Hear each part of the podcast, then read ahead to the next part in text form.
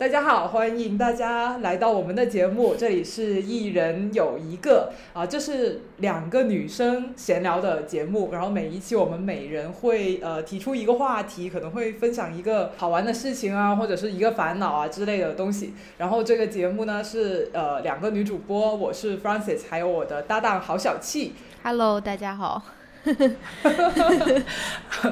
郝小七还有另一档播客叫做不丧，嗯对，呃，他在两档播客里面的这个风格非常的不一样，嗯，大家可以两档节目都去听去体会我们女主播的双面人格。好，嗯，那我们这一期要聊的是什么呢？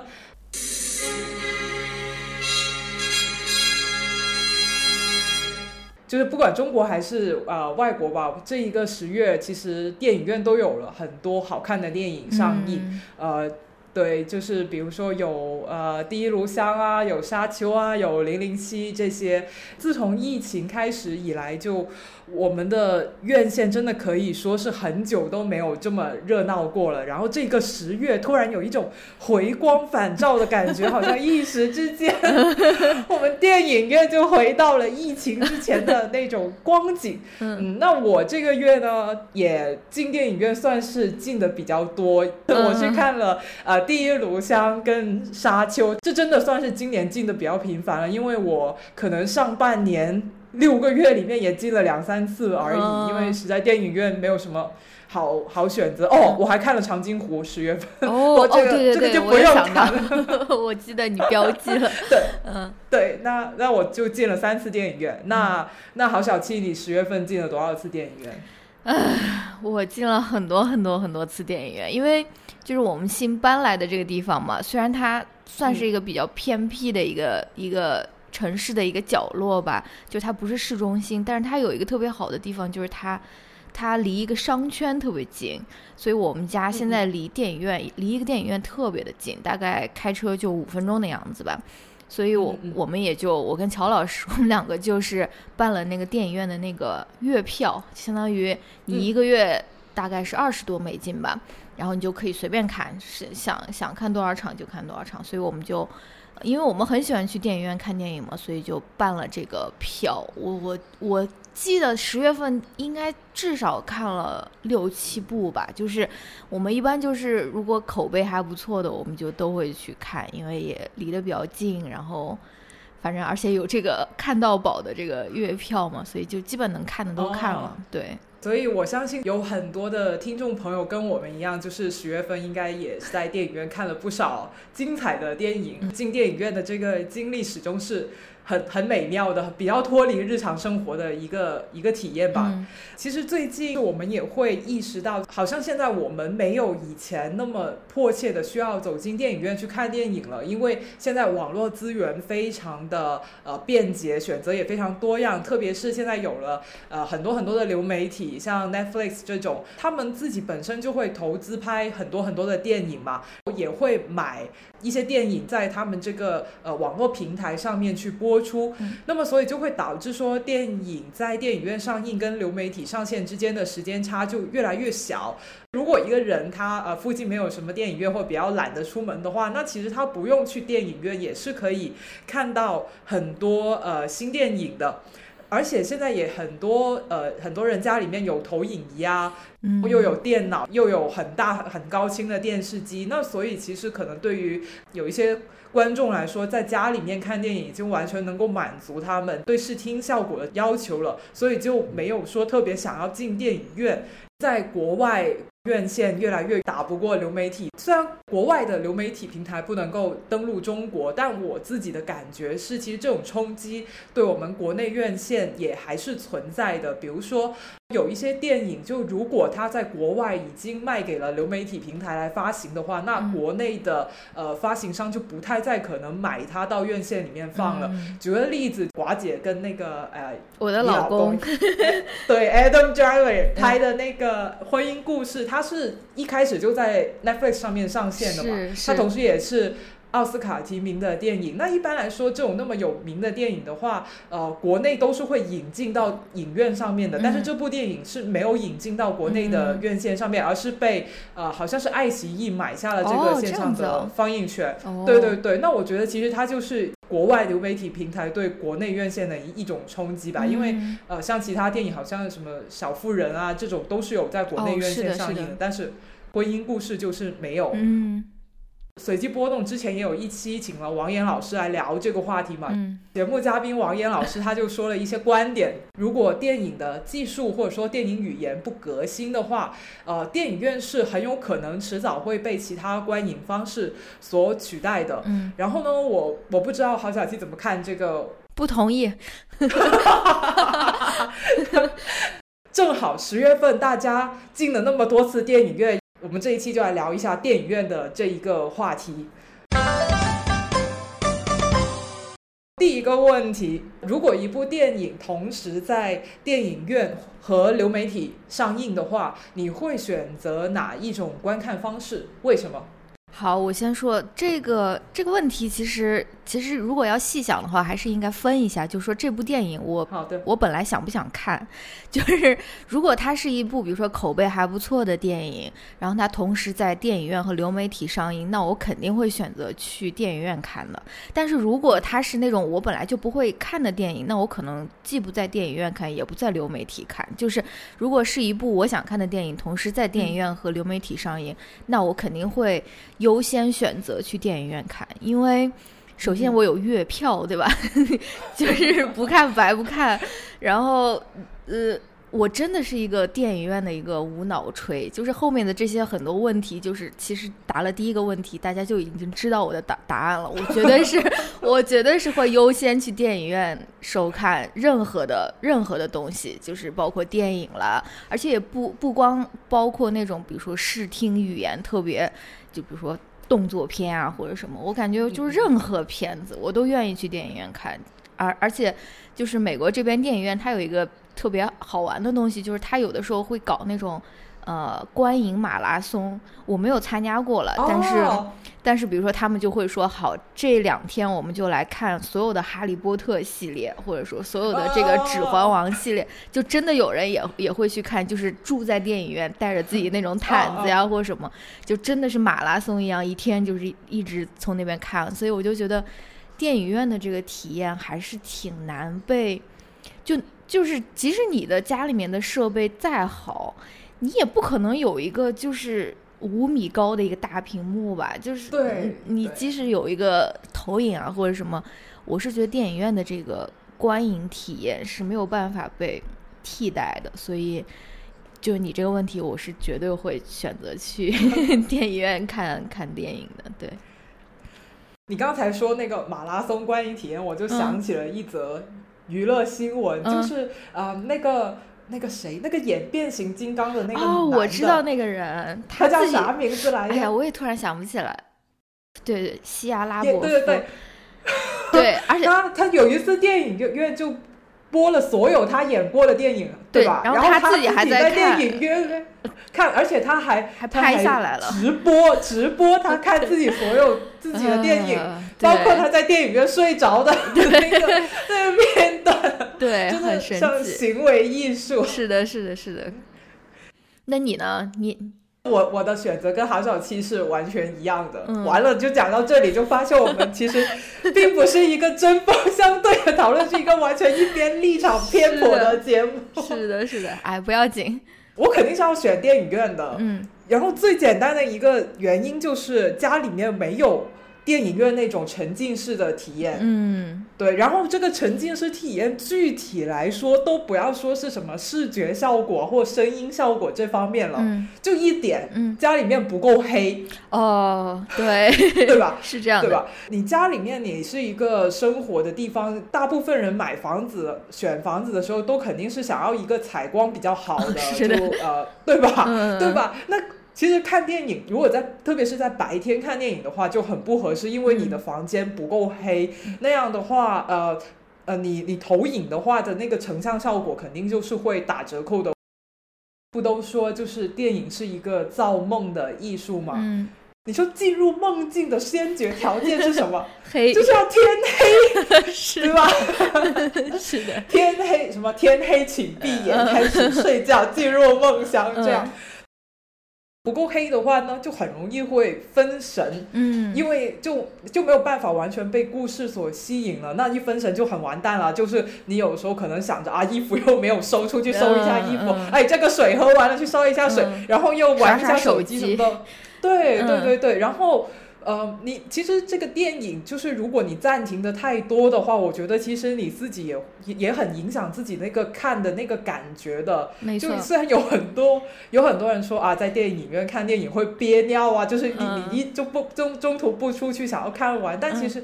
坐在那里完整的不被干扰的不打断的看完一个电影的那个感觉会会更好一些。但是在家里面就是会很容易被各种各样的事情分心。所以我就是觉得说，呃，就先不要谈其他，就是光是不够黑这一点，嗯，光是电影院更加黑这一点，我都会选择去电影院看。嗯，没错，你你说的这个也让我想起来，就是在美国这边，就是有一些，比如说 IMAX 呀，或者是如果你去 AMC 的话，它有那种多比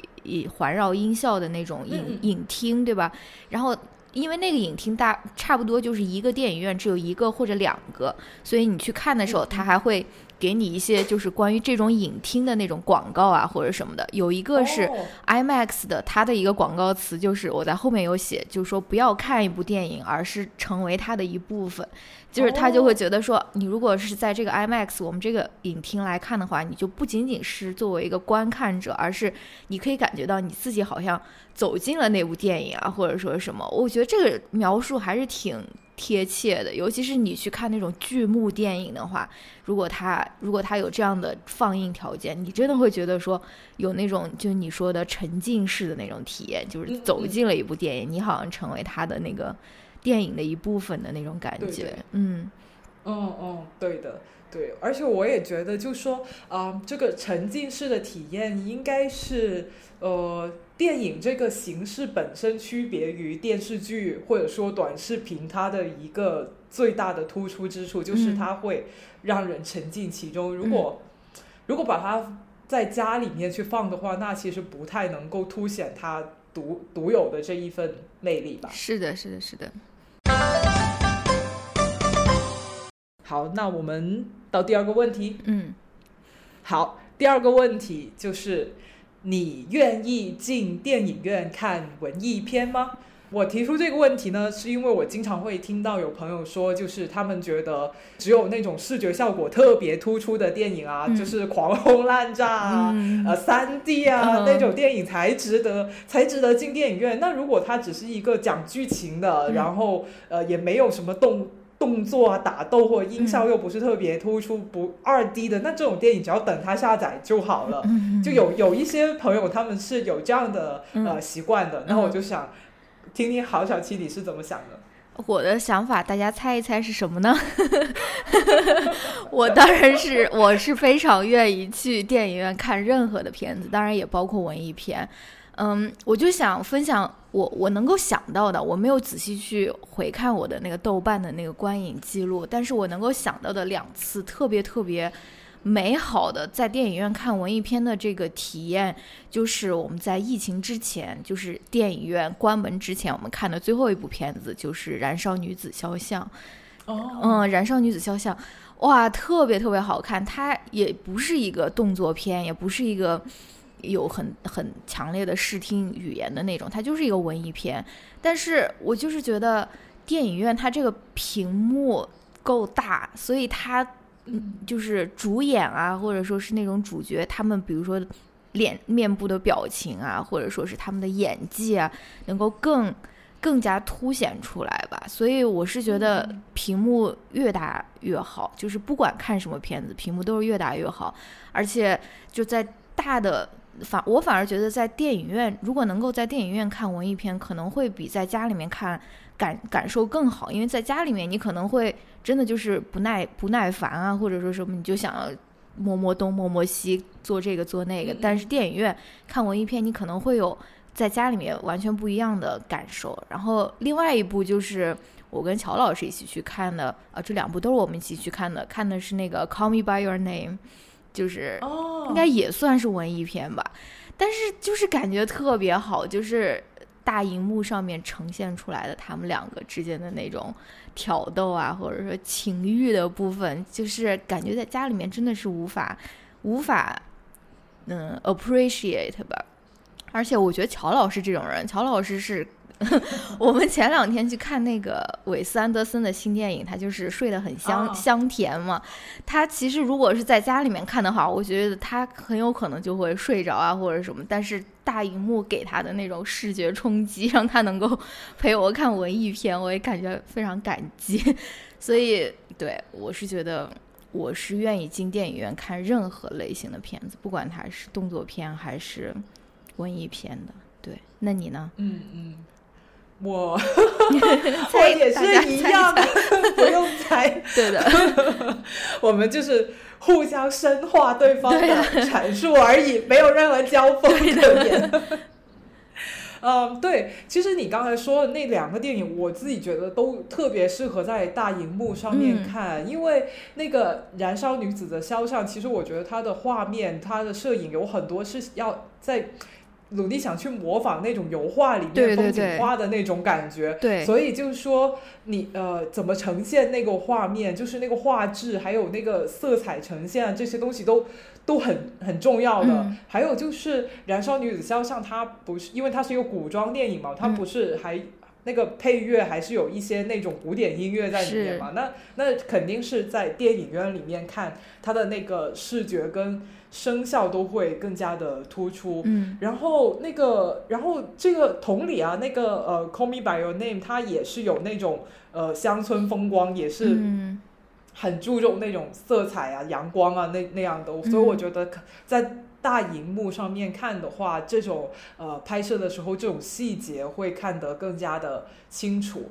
对的。然后我自己就是。是很愿意进电影院去看文艺片的，嗯，然后我我想到的一个经历就是，呃，我在电影院里面看侯麦的那个《秋天的故事》，哇，我这个真的很值得讲，为什么呢？今年年初的时候，百老汇的那个院线他办了一次这个侯麦电影的回顾展，那次呃，我买那个《秋天的故事》的那个票好像是一百八十。块钱人民币一张，好贵哇！是啊，就是你想想，平时可能你看个零零七，现在也就是 IMAX 的三 D 的，可能也就四十五块钱左右而已。所以那样子侯麦的话是真的，真的很贵。然后，然后一开始我也觉得，就想我到底要不要花那么多钱进电影院去看侯麦？那毕竟只是一个文艺片而已。然后当时。当时有有有网友就给我支招，他说你可以先下载一个，然后你看看你喜不喜欢那个故事，再决定要不要去电影院看。然后我我没有这么干，但我觉得他这个提议还蛮蛮理理性消费的，还是去看了吧。就是选了一部《秋天的故事》，是我以前没有看过的。我觉得真的是是很值得到电影院去看。他在电影院上面那个荧幕一放的时候，那个色彩、那个清晰度都是网络上面下载资源完全不能比的。因为侯麦的电影都很多年前了，《秋天的故事》好像是八十年代的作品吧。嗯，我不知道，就是你你像那么久的久的这种电影资源的话，他那个时候顶多只能做成 DVD，那 DVD 的画质肯定就是。不如什么蓝蓝光这种格式的嘛？有没有人愿意给红麦的电影做成蓝光影碟？嗯，那那就要玩，就要去看有没有那种影碟商愿意去做这个事情的。那很可能有一些电影它就是没有被做成蓝光的。嗯，然后你在网络上面找到的资源就是 DVD 的那一种格式，然后看下来它就是很模糊。在大荧幕里面看那个那个秋天的那个阳光，那个葡萄叶子的颜色，乡村的这个公路，对，然后还有还有就是嗯，那个那个风吹过那种那种树叶树叶的那个声音都特别特别的清晰，在这个电影院里面，所以我就觉得哇，完全完全跟家里面拿电脑去看红麦的其他电影的时候的那个感觉完全是不一样的，对，呃，所以我就觉得很。很震撼，就是被那个画质、被那个色彩，我尤其是记得那个女主角的那个那个眼睛啊，在那个大荧幕上面看，它就像宝石一样，是闪闪发光的。因为肯定是拍的时候，呃，那个摄影师他很用心的去打光，刚好让那个光线的那个焦点就是落在那个女主角的眼睛上面，加上那个女主角本人又非常的漂亮，那所以。镜头一给他特写的时候，他那个眼睛的神采就立马在呃荧幕上面展现出来了。这都是在家里面那个好小的屏幕看着一个糊糊的版本的时候看不出来的那样的细对那样的细节。嗯，对，所以所以我就觉得说。真的还是要进电影院去看，然后还有另外一方面呢，就是因为它这个做的是一个很正经的回顾展嘛，嗯，所以它的那个字幕翻译，它肯定也是找了一些比较靠谱的的人去做这一个翻译的。是，那网上面的话，你去看一个红麦的电影，那是自己。字幕组兴趣呃兴趣的源出于兴趣自发去做的，那可能很难去保证说你的翻译质量会怎么样。对啊，有时候可能会翻译错误啊什么的。但是这种回顾展的话，那它的字幕翻译质量还是可以可以有所保证。所以我就会说，如果如果是很喜欢看红麦的电影。的话，真的是应该要进电影院去看，因为它从各个方面都保证了你的那个观影体验是最一流的。嗯，好棒啊！我也想去电影院看，但是 我们这种文化的沙漠，就是不太 不太可能能够去电影院看侯麦的电影的。想问一下，郝小气。你还记不记得在电影院解封之后，你看的第一部院线电影是什么？然后当时有什么感受？嗯，我看其实就这个就要说扯远了，因为美国它这个地方跟国内不太一样，就是国内就是呃就是要解封就一起解封，然后如果要不让去电影院就一就是各个地方都不让。但美国呢，它是各个州跟各个州不一样，对吧？就是有一些比较呃。Liberal 就比较左的那种州，比如说像加州啊、纽约，他们的电影院就是很很最近才解封，就是可能到今年才就二零二一年才解封吧，所以所以他们就封了很长时间。但是我们的这个州呢，我们那个州长就比较比较傻一点吧，所以他就没有，就是他他他就没有，他其实没有封电影院很长时间，大概就封了。三个月，大概三个月左右吧。所以，呃，我第一部去看的电影，就是因为只封了三个月嘛，所以并没有那么强的感受了。就是说啊，终于进到电影院了。但当然也是有的，因为三个月不去电影院，对我来说也是非常非常少见的一件事情。所以我看的就是那个诺兰的《信条》嘛。他那部电影差不多就算是嗯试水的一部电影，就是诺兰他。他就想要试一试这个院线现在的这个票房能力到底是怎么样，对吧？就是它是相当于是第一部试水的大片，就是在电影院逐渐解封的时候，没有说整个美国都解封，但是逐渐解封的时候，他这部电影好像就是作为一个试水的一个影片去电影院播放的，最后票房好像也比较糟糕吧。呃，反正我我记得我当时看的时候，好像也是一个挺大的那种剧目的影厅，大概就。五六个人，或者说什么，反正还是挺，挺票房应该是挺糟糕的吧。然后我就看的是《信条》，我觉得好像 还行，还行，不能说是特别糟糕，但是也没有说非常惊艳。我就记得好像就是当时觉得特别的吵，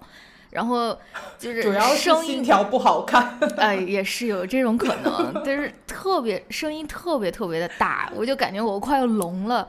然后还有一个特别突出的体验，就是我有点听不清那个主角在说些什么，就是还是可能因为他的那个声音太，就是背景的那种音乐啊，或者那种枪战的声音有点太大了。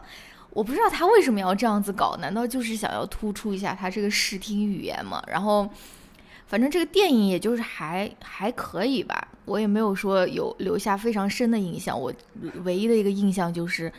特别 声音特别大，特别震耳欲聋的那种感觉。然后其实感觉他讲的故事是特别简单的一个故事，但是他用了一种特别。特别那种复杂的方法，对复杂的方法 去讲这个故事，然后又什么又倒过来了，时间又倒转了，或者对对说什么，对就是差不多就是这样的一个印象。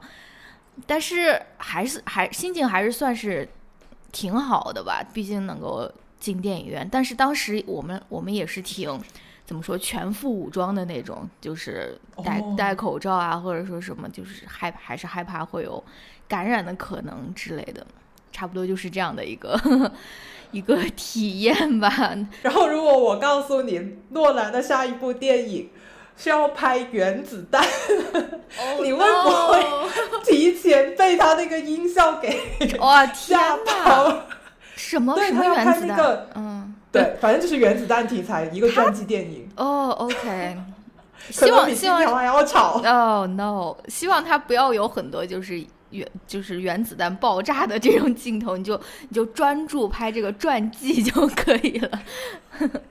天哪，他的这个他的这个范围也是够广的，他为什么会想要拍？OK，never、mind，我不懂诺兰，我我不是一个我不是一个诺兰的粉丝了，很巧，我看的第一部电影也是诺诺兰兰的。哦、no，不过不过不是信条，不过我也觉得信条实在是嗯嗯 一言难尽。是对我看的，我看的也是诺兰的呃试水之作，但是呃这个不是他本人主动试水的，是嗯中国的院线拿他来试水，是二零二零年的七月还是八月？然后我看了《星际穿越》的嗯重映，嗯那个时候就是国内院线刚刚重新开嘛，嗯然后大家也不敢放电影，就怕观众不来看，那所以就拿了一些呃口碑比较好的老片子嗯。出来放，然后当时就重映了《星际穿越》，后来又重映了《盗梦空间》哦，然后我就我就看了《星际穿越》，然后是在呃我们家附近的电影院看，我已经看过了嘛。以前我已经在电影院，就是它第一次上映的时候看过嗯。IMAX 版的《星际穿越》，然后我想着重映，我我也就随便挑一个来电影院，也不用说一定要 IMAX 这样，我就挑了一个场次，时间比较合适自己的，嗯。然后我就去看了。可能真的是因为太久没有进电影院了，我我我疫情之前看的最后一部电影呢，应该是二零二零年一月份的《别告诉他哦，就那个你还有看到那个哦，OK，》。对对对对，嗯。我是会进电影院看文艺片的。是，对，然后呢，就中间隔了一段好长的时间，真的半年，嗯半年多了都没有进电影院去看，然后呃，就这这只是进电影院而已哦。那如果是你你算，如果你就是换一个维度去想，就是上一次在电影院里面看像《星际穿越》这样的大片，嗯，那我真的想不起来是什么时候了，嗯那可能可能有一年了吧，嗯我都忘了一九年上过什么大片。嗯然后，对，那那么那样的话，我我就会觉得说，就是那个时候进电影院看《星际电星际穿越》，我就会我第一感受就是太好看了，怎么会有那么好看的电影啊？就。就震惊了，就是完全被那个故事吸引住。嗯。那当然，他本身那个故事也写的很很动人，嗯。很呃，就是也很很吸引人，很就很充满着情绪的，很很多就是那种可以打动人的点啊，像父女情啊，嗯。呃，什么爱情啊，还有一种就是就是那种呃，就是一种信念的那种东西啊，这嗯。这些它本身那个主题就是很很动人的，再加上他又拍的好，嗯。然后呢，那个那个配乐又又特别好，能烘托那个情境，然后嗯那些画面啊什么的也也都全部配合的非常好，然后演员的表演又很好。我那个时候在电影院看，我就心里想，哇，就是这个电影就《星际穿越》里面嗯每一个人。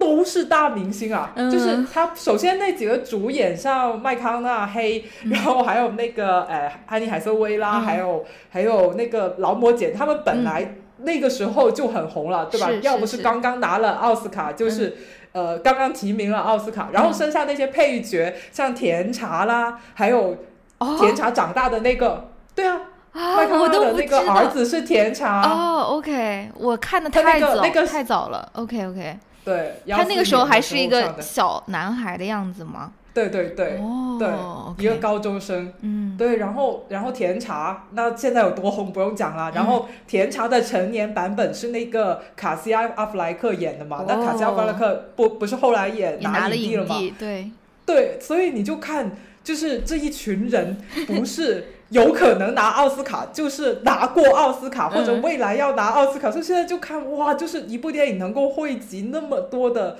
明星，而且大家就是既有那种荧幕的魅力，然然后演技又很好。我那时候看，我真的是被那个麦康纳演的那个爸爸，就是那种深情嗯，给给打动到，就是我觉得他他既有那种父亲的感觉，同时他又有一种超越亲情的那种深情，就是他跟他嗯女儿的那种关系，其实是有一点点像情人的那种那种感觉，嗯不完全是那种亲情的，就很微妙。然后他演的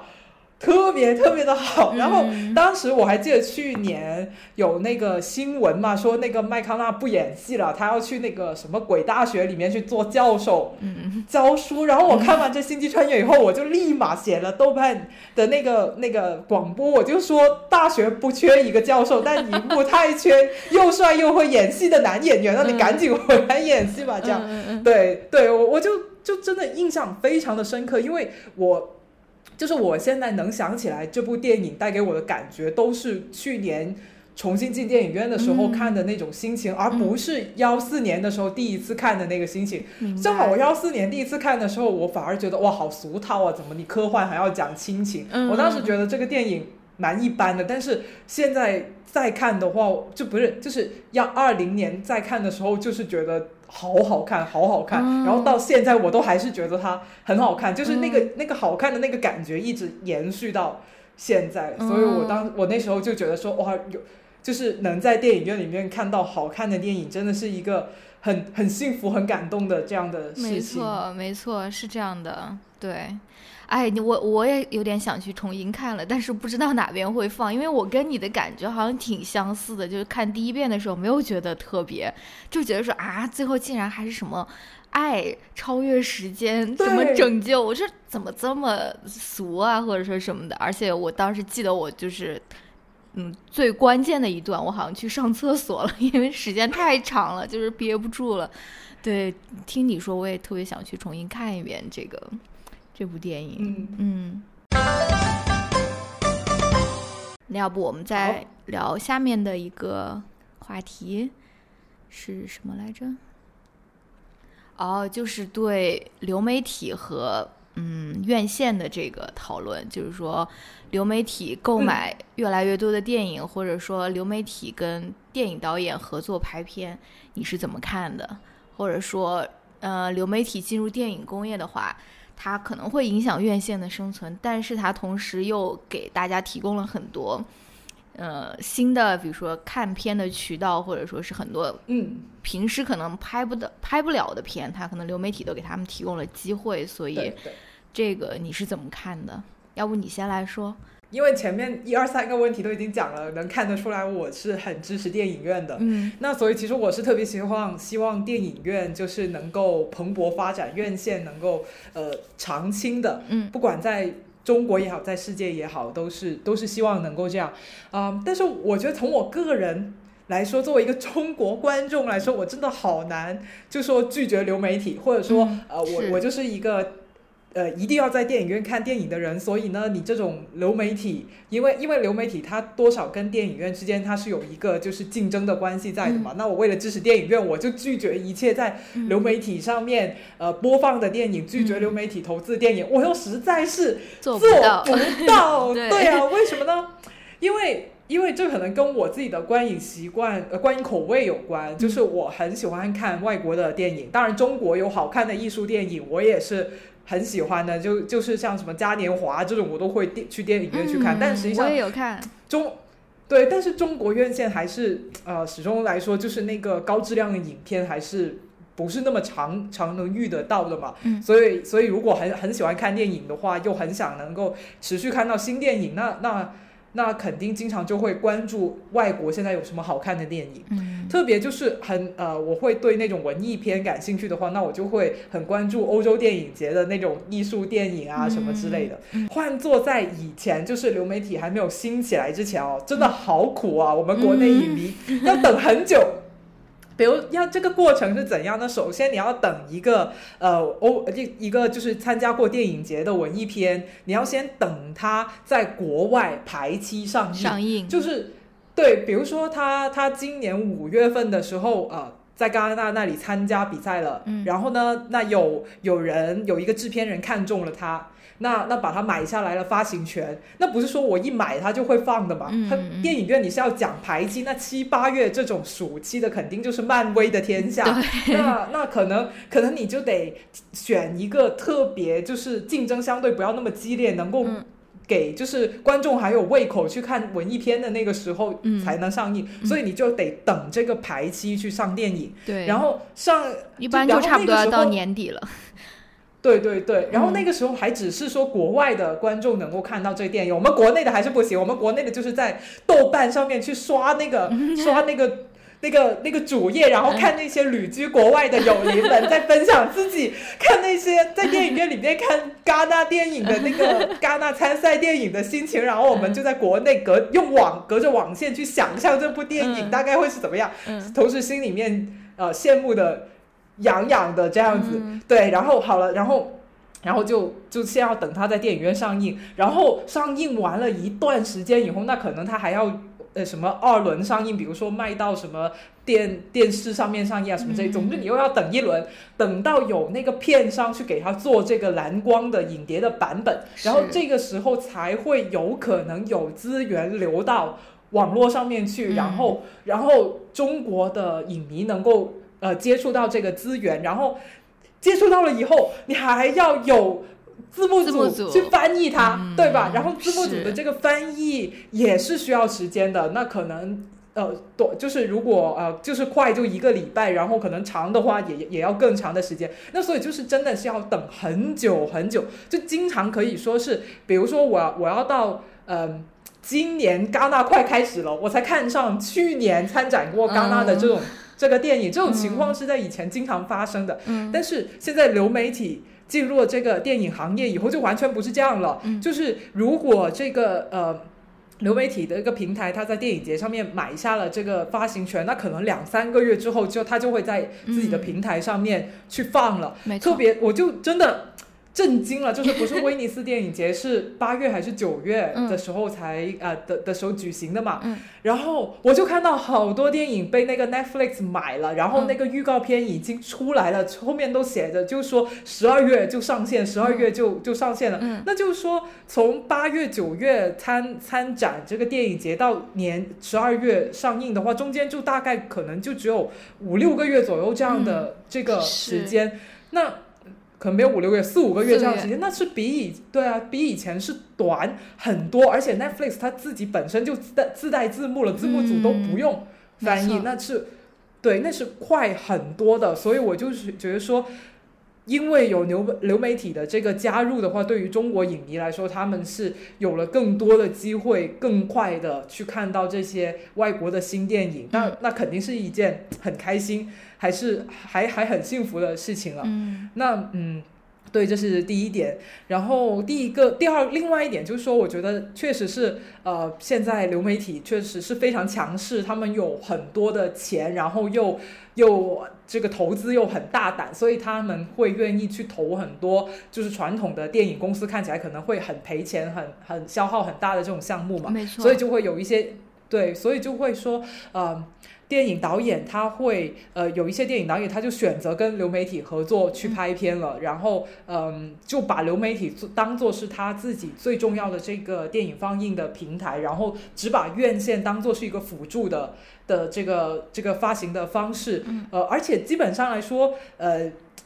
这这样的电影啊，他们要是要在电影院上映，还是主要是为了冲奖，比如说奥斯卡或什么，不是现在还是有这个规规定，就是说定必须要在你在要去电影院上映多长时间？上，对对对，所以所以其实嗯，有那些那些流媒体投资的的电影，他们会在电影院上映也，也仅仅是因为这个原因，但实际上他们也不是很看重院线上映的这个情况，或者说收入啊，这个他不会把它当做是这个电影的一个主要的票房的来源。嗯，那那样的话，我觉得，嗯，呃，就真的好难，因为就是金主爸爸才有话语权。那如果流媒体它它的这个发行的策略是这样的话，那可能会也也挺难的。嗯，那我我我我又想说，就是说想到就是呃，你刚才一开始在第一个问题的时候，不是说，呃，你如果一个电影同时在流媒体跟电影院上的话，你会不会去电影院看？其实取取决于你本身是不是想看这一个电影嘛。嗯，那我就会想到，就是说，其实流媒体上面也是有很多啊不不那么好看的电影的，没就是错对吧？没错，对吧？他们自己投资拍的，就是一些没有找名导的。的的的那种电影，就是挺感觉挺粗制滥造，然后剧剧情也不是特别的的吸引人，而且也感觉就好像一个大数据的模子里面弄出来的那种电影，他们嗯上面还是有这种质量不那么好的电影。对，然后嗯，然后我我会觉得说，就是嗯，我会如果从另外一个方面上面来说的话，我会觉得说，嗯。可不可以这样想？就是说，那些能够有资格到院线里面上映的那种电影，反而是可能是那种精品的电影，因为如果不那么精品的话，他们就不会，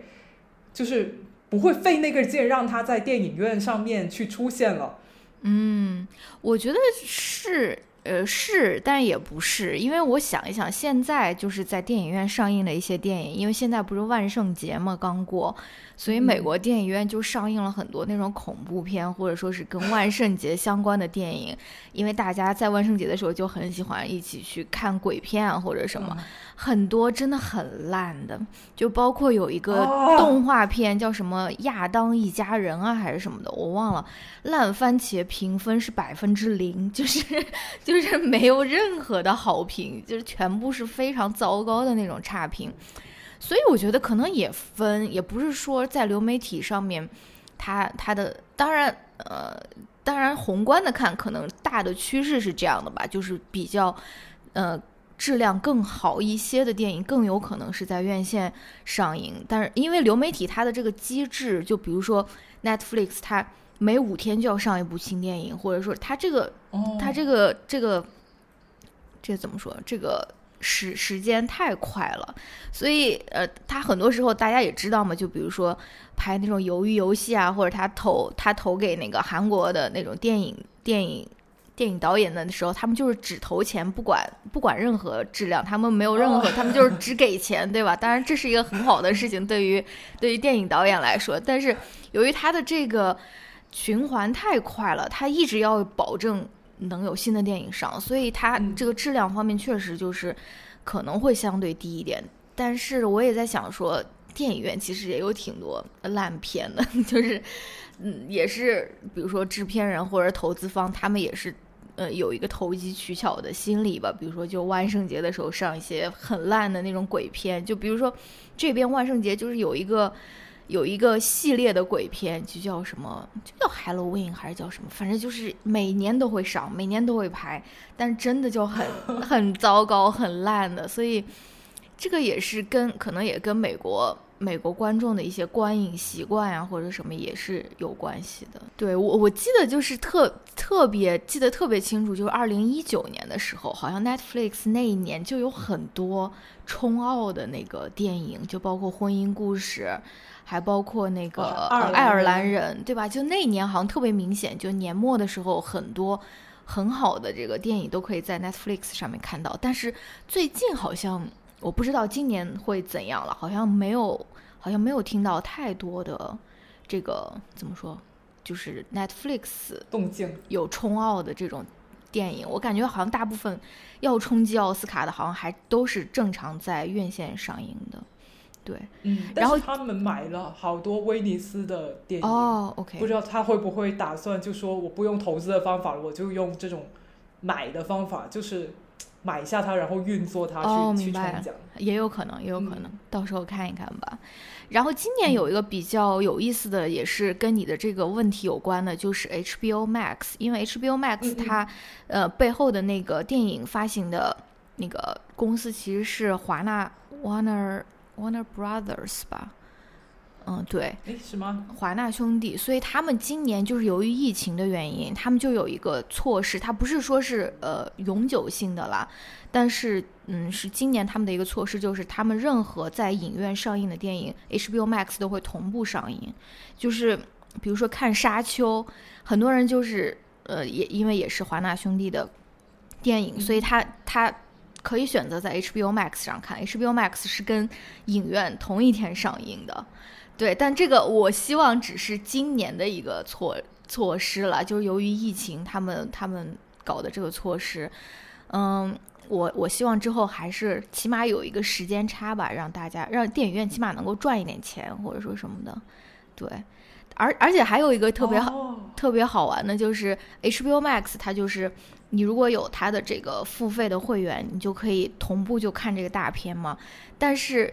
呃，Disney Plus 就是迪士尼的那个流媒体平台平台，就是你如果想同步看，在迪 Disney Plus 上面看同呃同步看那个它在院线上映的电影，你还要再买一个首映的那种 Pass，就是去年的时候，花木兰就是这样的，你好像要。买再花额外的，就你已经付了会员费哦，但是你要再花额外的，提前点映，对，三十刀去 看这个花木兰，对，就真的有点像爱奇艺 超前点映的那种感觉，所以也有很多人批评他的这种这种方式吧，就是为什么我已经是会员了，但是我还要再花额外的钱去买你的这个首映的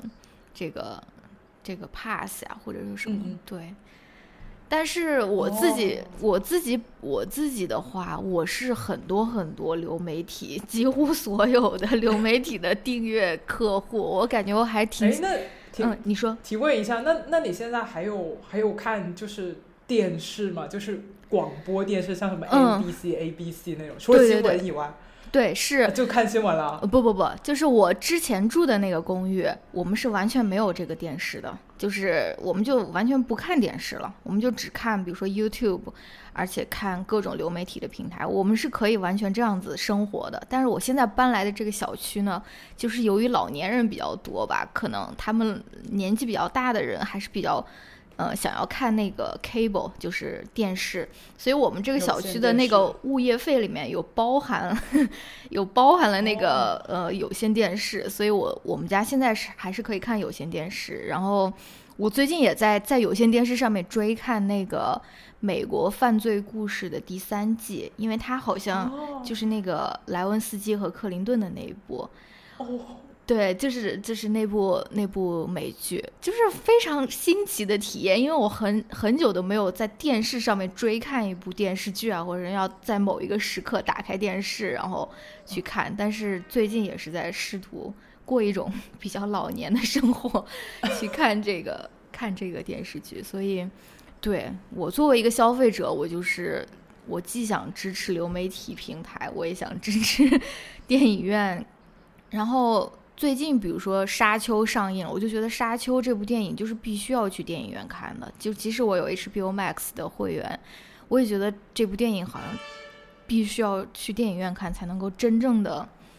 就是掌就是 appreciate 这部电影吧。所以，差不多这个就是我的 我的不是选择，我的就是没有任何选择，我就是想要全部都。全部都拥有。作为一个消费者来说，哎，那我提问你一下，嗯就是 那你觉得哪一部电影更加吵，《信条》还是《沙丘》？我觉得是《信条》哎，就是因为我特别不喜欢看那种枪战的那种吵，你知道吗？就是但是《沙丘》，《沙丘》就是那种空灵的那种，我就觉得还 OK，还 OK。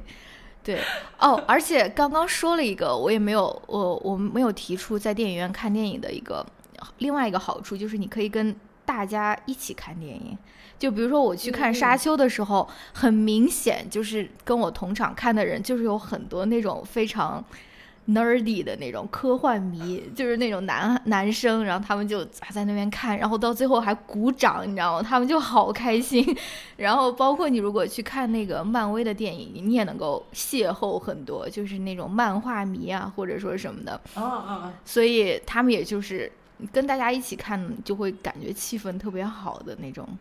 那种感觉。嗯嗯，是的，是的，就是你会就是大家一起笑嘛，就感觉。好像有知音的那种感觉，是是是，没错。而且我之前还看过一个消息，也跟这个差不多，就是 Netflix，因为我们在看国内的视频平台，我们很习惯就是几倍速、几倍速那种播放嘛，不是有很多人都是看都是要两倍速或者什么，但是 Netflix 它一直没有这个功能，就是它没有倍速播放的功能，它是最近。可能就今年吧，它才引入了这个可以倍速播放的这个功能。然后当时也是 遭什么到了好的不学，偏偏学这种东西。对，也是遭到了好多好多导演的那个抵制。我记得好像那个贾德阿帕图，就是他拍什么 Knocked Up，对对对，Girls 的那个嗯，他就是首当其冲在那边非常反感，就是说已经上到流媒体了，然后你还要给观众们搞这种倍速播放，他觉得是对导演的这种成果的一种亵渎。对，我觉得不需要吧，因为对呀、美剧啊，美国的电影节奏已经很快了，你倍速你还看个什么？对啊，所以嗯，就是这样。天呐，真真的是好的不学，坏的学，是啊，是啊，学学什么超前点映啦，学什么倍速播放不行啊！超前点。嗯，好吧，那我们就说，那呃，最后一个那你还有，那你有什么难忘的观影经验想要跟大家分享吗？我看你写的这个好有意思，要不你先来，你先来说吧？所以我要分享的这个事情就是，我去香港看电影，嗯不是去香港办事顺便看电影，不是说去香港买奶粉、买洗面奶、买买沐浴露顺便看电影，嗯。是我真的为了看电影所以去了香港。嗯。对，因为说之前就是上一个问题提到的原因，就是有很多外国电影，要么就是在中国不上映，要么就是要等很久才上映，嗯或者说要等很久才会有网络资源。那有时候嗯。我真的很想看到那些电影，那我要怎么办？嗯。那我知道我最近的地方就是去香港看，因为香港一般不会隔那么久才上映，他们在电影院里面都上这种外国电影上的挺多的。嗯那我就可以去那里看。然后因为我是在广州嘛，然后去香港的话，其实还算蛮方便的，就是大概要多久来回是。比如说以前有那种港澳直通车，不知道现嗯在还有没有？就是在我们家不太远的地方，就刚好有一个上车点，然后你就上车，然后呢，他就一直开，一直开，一直开，一直开，开到香港。然后呃，他他在香港有很多站，然后我就选择在那个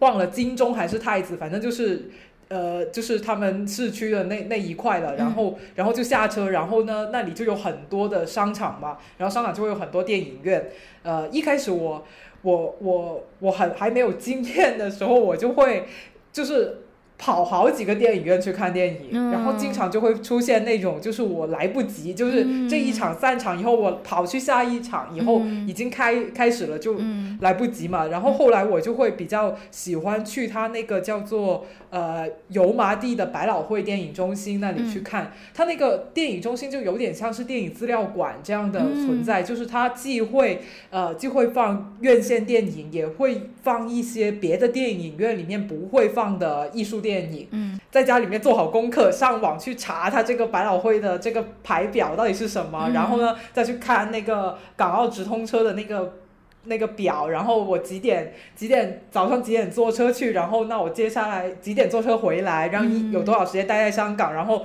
我可以大概排多少部电影这样子。呃，因为我一般都是呃当天来回，因为因为在香港住很贵，如果你要在那里住的话呢，就不划算了，嗯所以就当天来回。那如果安直接安排得当的话，大概可以看三场电影这样子，哇，这样子左右。对，然后我我看我在我到香港其实看过挺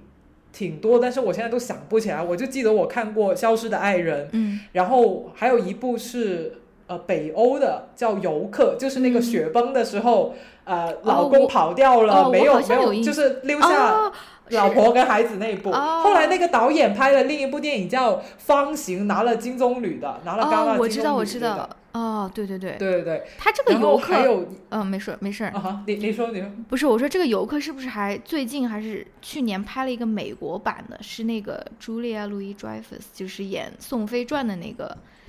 女的，她演好像是有一个，就是雪崩的时候，老公、哦老公没有没有救她，或者说是没有，对对对，应该他你说的这个应该是原原版的，对他那个应该是翻拍的。对 OK OK，嗯嗯对，然后还看了一部是。呃，伊朗的出租车，这个好像是拿了柏林电影节的金熊的，就是一个伊朗的导演，他好像因为言论这种各种方面已经被国内他呃已经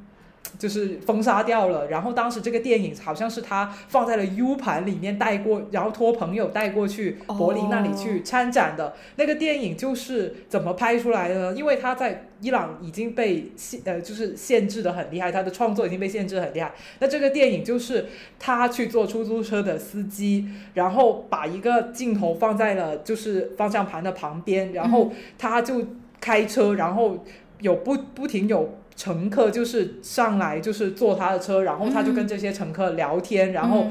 这样子的通过这个车厢里面的交谈，不同乘客就是不同乘客他们的身份，这样去展现一个伊朗社会的一个一个风貌。那当然，这个不是这个是有设计过了，肯定那些上他车的都是都是演员，但是他就是用这种很很巧妙的方式，就是尽量就是让自就是能让自己做电影上面的表达，然后最后这电影也是。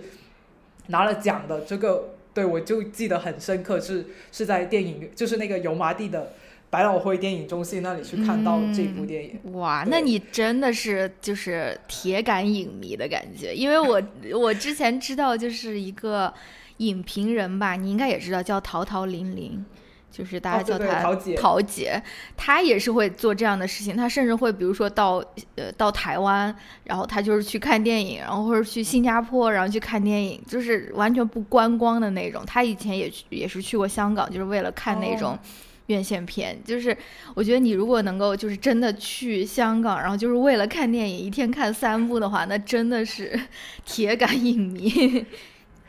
是因为那时候就是时间也比较多吧，我好像也不是经常这么干，好像我记得是大四那一年，就是因为已经保上研了，所以就时间比较多，所以就 就跑去香港去看电影。对，然后我还想讲这个电影百老汇电影中心，嗯，就是。它它其实它是在一个居民区里面的，在就是在一个小区花园里面，然后那个花园我记得名字叫做俊发花园，所以它并不是说呃一个什么在商场里面很显眼的一样，其实它是在香港的闹市里面一个很不显眼的地方。嗯，然后我就会想，哇，那那如果一个人很喜欢看电影，然后他又住在这个小区里面，他不是幸福到爆炸了吗？对，对啊，就他就只要下楼，他就能够有这个去这个。电就是百老汇电影中心看电影了，对的。然后这个我记我还对我还记得这个电影中心旁边有一个麦当劳，我这样经常看完电影我就去吃麦当劳，吃完又进去再看。然后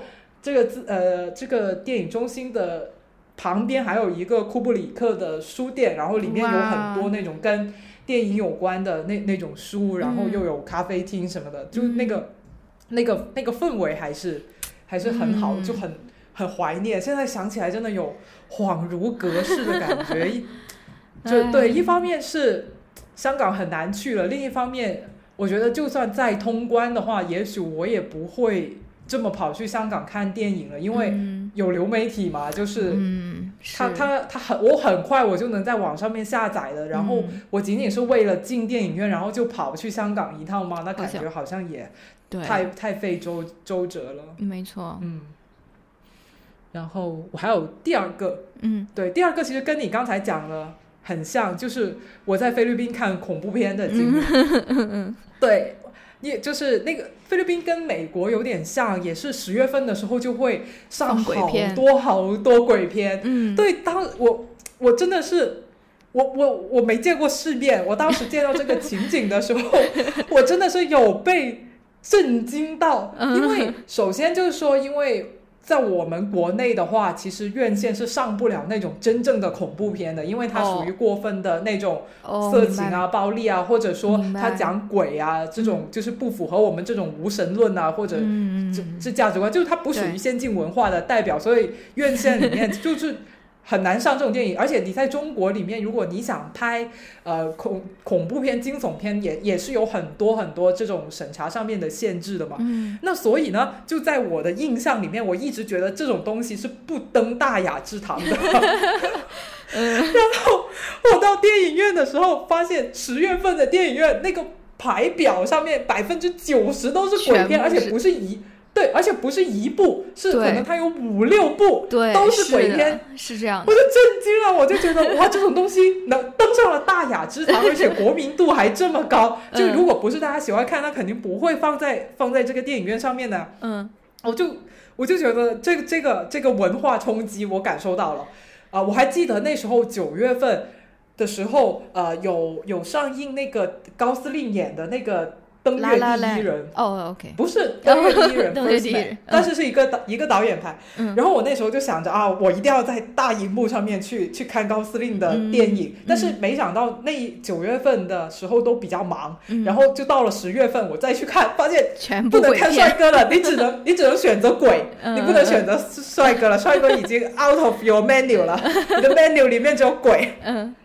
对，然后所以我我就首先我是被这个文化的的的方面给给给震惊到，然后嗯。另、然后但我我就入乡随俗，我就选了十月份的时候选了一部鬼片，嗯。在电影院里面看，然后因为其实我们知道这种鬼片啊，好多其实是那种 B 级片，就是你你说的那种粗制滥粗制滥造的，对吧？对，对，是纯粹就为了吓你。对对对，那嗯。种，那我就相对选了一部质量比较保证的，就是那部叫做《我们》哦，啊就是那个那个逃出绝命镇，嗯，对对对，逃出绝命镇的那个导演导演拍的，然后嗯。他的女主角是那个 Lupita，, Lupita 拿了。对，拿了奥斯卡女配角的，还有嗯那个、呃伊丽莎白莫斯演使女的故事，嗯所以就说感觉质量还是可以保证，我就进去看。嗯。然后我当时选的是午夜场，好像是首映的，反正就是，很很晚很晚的场次，嗯。然后进去看，我发现就是我我自己是怕鬼的，怕鬼片的那一种，嗯。我是跟朋友一起看，我朋友就是完全不怕鬼片的、嗯。的那种。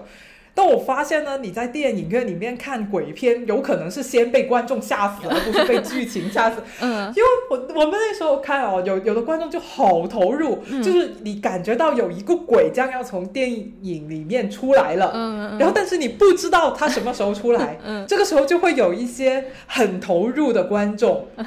他会提前尖叫，就那个鬼都还没有出来，他就已经叫了。然后，然后我先是被那个观众吓了一跳，然后后来一看荧幕没有鬼哦，我就松了一口气。但是下一秒那个鬼又出来了，我就等于连着被吓了两遍。嗯嗯嗯，好的，对，对我所以我就觉得哇，这个这个体验也是在我的观影经历里面很少能够嗯能够有的，在电影院里面看鬼片，然后还而且是跟大家一起看鬼片，所以我还、嗯还是蛮难忘的。对，那哦，那我那就是我先给大家提供一个看鬼片的小 tips，因为我特别我特别怕这种恐怖片，但是我又特别喜欢去电影院看。就是如果它是一部好看的片子，我还是会去看。就是看鬼片的时候，我觉得就是你的眼睛和你的耳朵不能同时张开，就是 就你要么就是不要看画面，你只听，要么你就把耳朵堵起来，就是你你不要有一个完整的一个视听体验，这样就不会那么可怕。就是我跟乔老师在电影院就经常是把耳朵堵起来，有的时候就堵到手酸，你知道吗？我就我还在想说，我要不要带一个那个耳塞，直接带一个耳塞去电影院，就是这个会好很多。如果你像我一样。就你不想被吓到，但是你又想进电影院看鬼片的话，我给大家提供一个小的秘诀，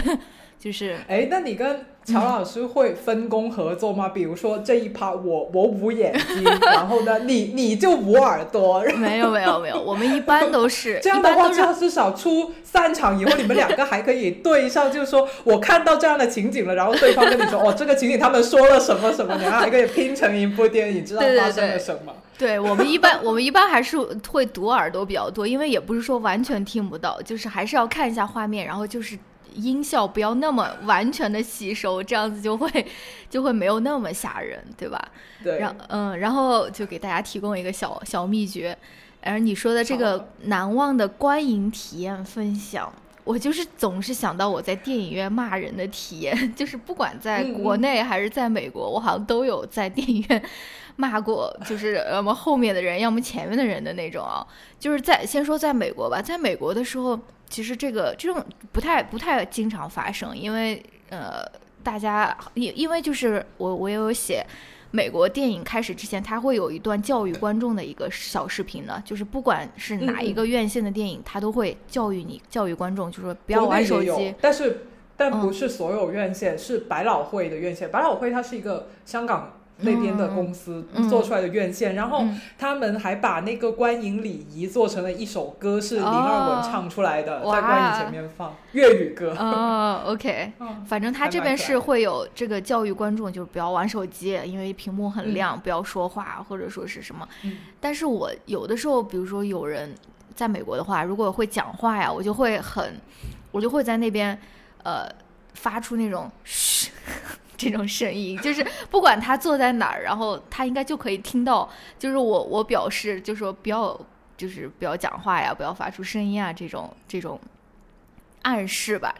然后还有一次也是有一对情侣坐在我边上吧，我忘了我们在看什么电影了。然后他们两个好像也是去谈恋爱的，不是去看电影的。但是对于我这种根正苗红的影迷来说，我就没有办法接受有人在我边上说话呀，还是什么的。他们两个好像还一个躺在一个腿上，在那边聊天啊，或者什么。我，我好像也是去，我也去。啊，我也有遇到过那种，就是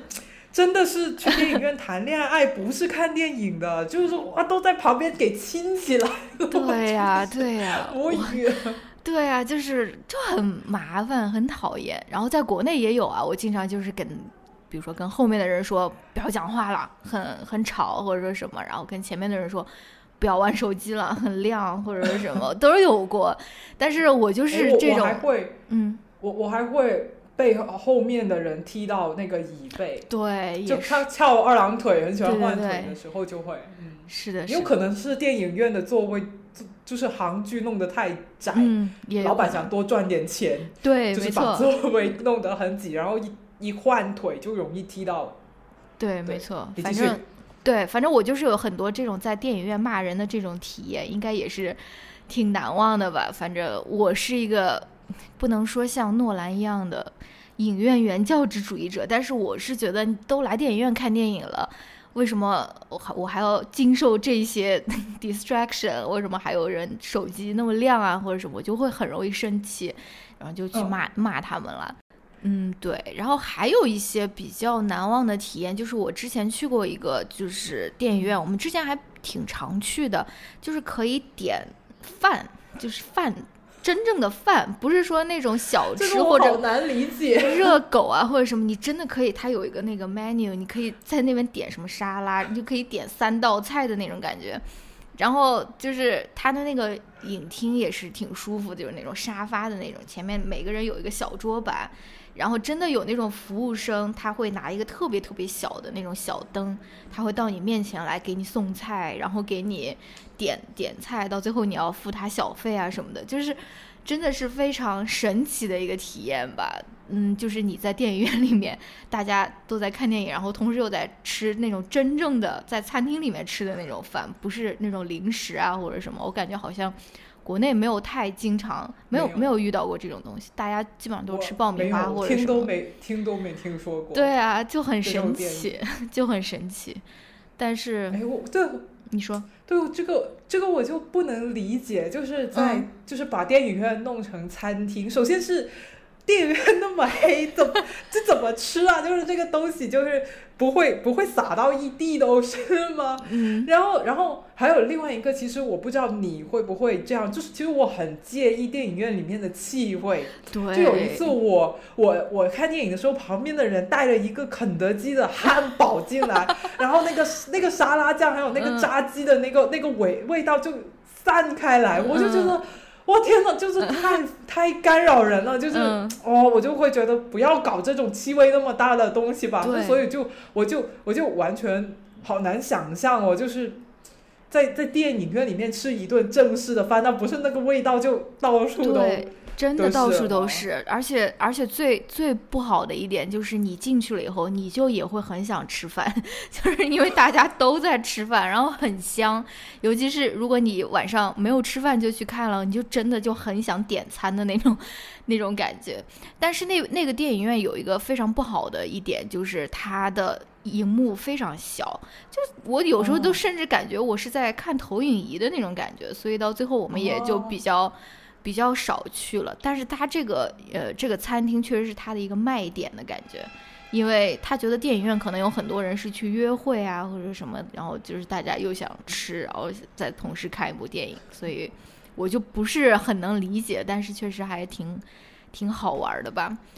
然后最后一个就是我以前我不知道你有没有了，我因为我父母。我们家边上就是还是比较，我长得比较大的时候才有一个真正的电影院的吧。但是我很小的时候，我们就有那种工人文化宫，我不知道你有没有。广州也有。对对对，对，就是我们会去工人文化宫看电影，尤其是我父母他们单位可能会送那种电影票啊或者什么，所以我很小的时候我就记得去那个工人文化宫去看电影，比如说看《泰坦尼克号》啊，或者说看什么那种战争片啊什么的，当时都不太明白，但是。确实，现在想起来，那个就特别像一个，呃，学校那种大礼堂的那种感觉，而不是一个电影院，就是大家那个座位都是特别挤、特别周正的那种，不是那个电影院的那种座位。但是它同时，那个工人文化宫里面，它还有那种情侣专座，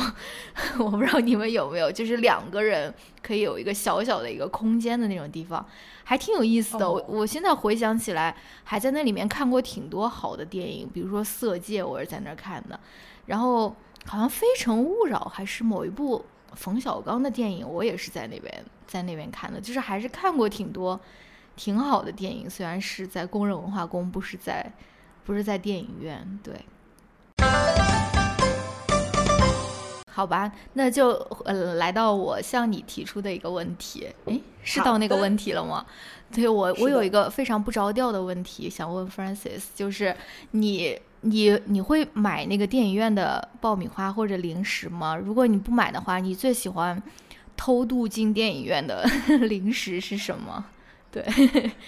我不会买，因为我首先我不是特别爱吃爆米花，嗯。其他什么饮料那些，我总觉得电影院里面卖的比外面的要贵，贵很多。然后 是的，是的，他们不是都说电影院就是靠那个爆米花来赚钱的吗？不是靠电影票来赚钱的吗？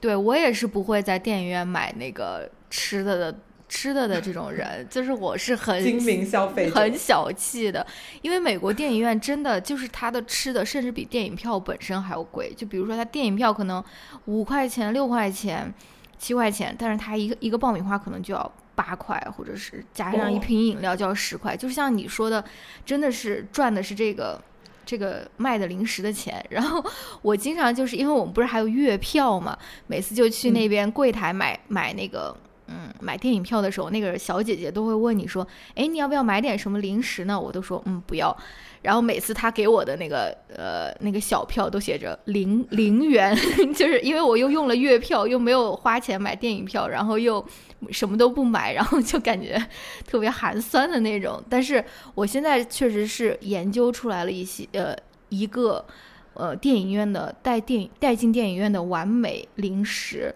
就是葡萄是什么？就是葡萄葡萄。对，为什么？因为我会带，就是放在一个那种。嗯，可就可以重复重复利用的一个那种袋子里面吧。然后我就觉得葡萄吃起来就很方便，就是没有籽的葡萄，而且它也不会有很大的声音，所以你吃起来的时候也不会说是自己听到的声音特别大，别人也不会觉得你很吵呀，或者说什么的。所以我现在特别喜欢偷渡到电影院的零食就是 葡萄，我每次都会洗很多葡萄，然后带去电影院吃。对的，很健康。我没有想过你的答案会是水果啊，好吧？我就想可能会是什么